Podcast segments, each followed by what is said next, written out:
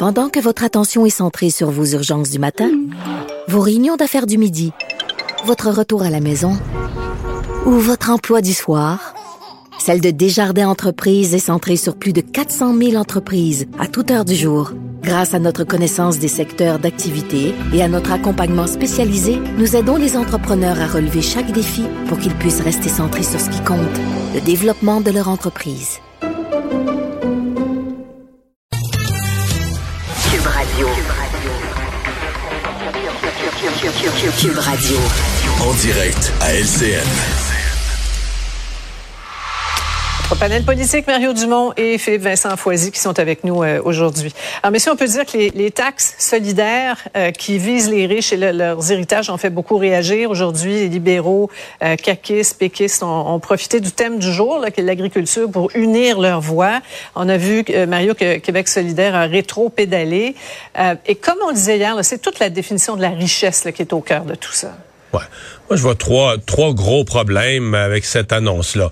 La première, c'est effectivement là, qui ont défini comme riche. Je pense même qu'il y a des gens qui vont être vexés parce que là, aujourd'hui, contrairement à hier soir, aujourd'hui, Québec solidaire a précisé les fonds de pension, ouais. même ceux du secteur public, sont considérés la valeur actuarielle de ton fonds de pension. Donc, par exemple, le fonds de pension d'une infirmière qui a pris sa retraite le mois passé, ben, ça vaut un million, ça, là.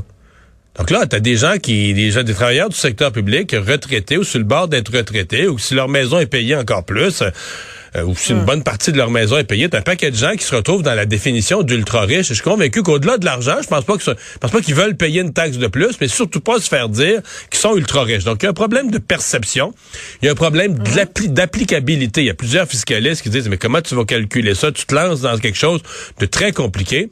Et je pense qu'il y a un troisième problème politique. Aujourd'hui, on a vu la difficulté à expliquer ça, à vendre ça. Euh, ouais. Il allait rencontrer les agriculteurs, Gabriel Nadeau-Dubois, euh, une coupe d'heures avant. Ben là, il l'ajuste pour les agriculteurs. OK, là, tu dis, OK, ceux que tu vas rencontrer, que tu vas voir dans ta face, mais là, tu veux pas être obligé de leur dire ça. Fait que là, tu recules pour eux. Tu vas-tu le faire pour d'autres groupes? Alors, politiquement, c'était une journée là, difficile. Difficile. Puis Vincent, le, on le dit, hein, le diable est dans, dans les détails. Euh, Mario l'explique. Ça, ça, donne quoi comme impression là, en bout de ligne? Là? Ben, c'est deux choses. D'abord, c'est que ça permet aux adversaires de définir les solidaires comme des gens qui veulent encore surtaxer. Puis comme on sait pas exactement c'est qui ces ultra riches là parce que même eux disent 5% mais c'est pas clair encore exactement à quel point on va chercher vraiment juste 5% de la population quand on parle de ceux et celles qui ont des fonds de pension.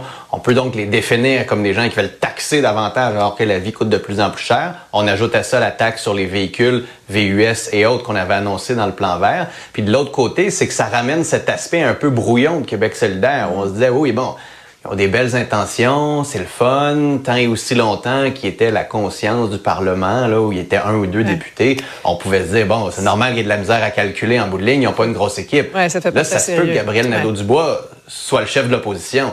Alors, il faut prendre ça au sérieux, puis ça montre qu'il y a encore un côté un peu brouillon. Là. Bien. Une autre déclaration, euh, maintenant, de François Legault, euh, aujourd'hui, qui, qui fait jaser. On parlait du défi d'intégration des immigrants. Écoutez bien l'extrait.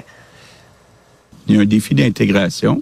C'est pas vrai seulement au Québec, c'est vrai partout. Vous avez parlé de respect. Vous avez dit il y a la laïcité, il y a comment on vit, il y a le respect.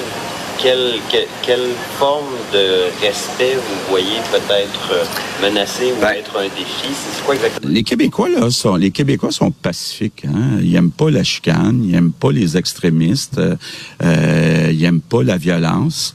Euh, donc, euh, il faut s'assurer qu'on garde ça comme c'est là actuellement. Mario, euh, qu'est-ce qu'il faut lire entre les lignes? C'est un terrain glissant. Là. On parle, on dit, bon, quand il, il s'agit d'immigration, les Québécois n'aiment pas les extrémistes. C'est une vérité de la palisse, les Québécois n'aiment pas les extrémistes. Est-ce qu'on veut -huh. dire que dans l'immigration, il y a un danger de faire rentrer des extrémistes au pays? Euh, mais ils en même temps, c'est pas ça, c'est pas le cas présentement. Euh, je veux pas faire dire des choses qu'il n'a pas dites, mais c'est certainement, il, il, va devoir s'expliquer plus en détail là-dessus.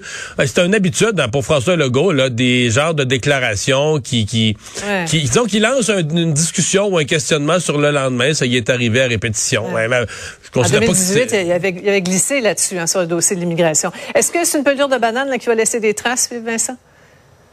Ça va dépendre demain comment il va répondre à ça. Parce qu'à un moment donné, c'est le sous-entendu ici qui est un peu particulier. Là. Pourquoi on a besoin d'amener l'extrémisme, la violence, le pacifisme sur cette question-là, alors que le défi sur l'intégration, il est là, il est vrai, notamment avec la francisation. Donc demain, sa réponse va être hyper importante à ce sujet-là pour qu'il puisse fermer et tourner la page. Ça risque d'être un petit chapitre s'il répond bien à la question demain à ce sujet-là d'entendre la suite. Merci beaucoup, messieurs. Mario, on vous écoute. reprise à 20h et sur Cube Radio demain matin, 6h. Hein, Philippe Vincent, c'est ça? 6h. Ah oui, 6h demain matin. Merci. Au revoir. Ah voilà qui est conclu euh, notre euh, émission. Euh, merci à vous d'avoir été là. On se donne rendez-vous pour une autre demain, 15h30. profitez du beau temps. Bonne soirée.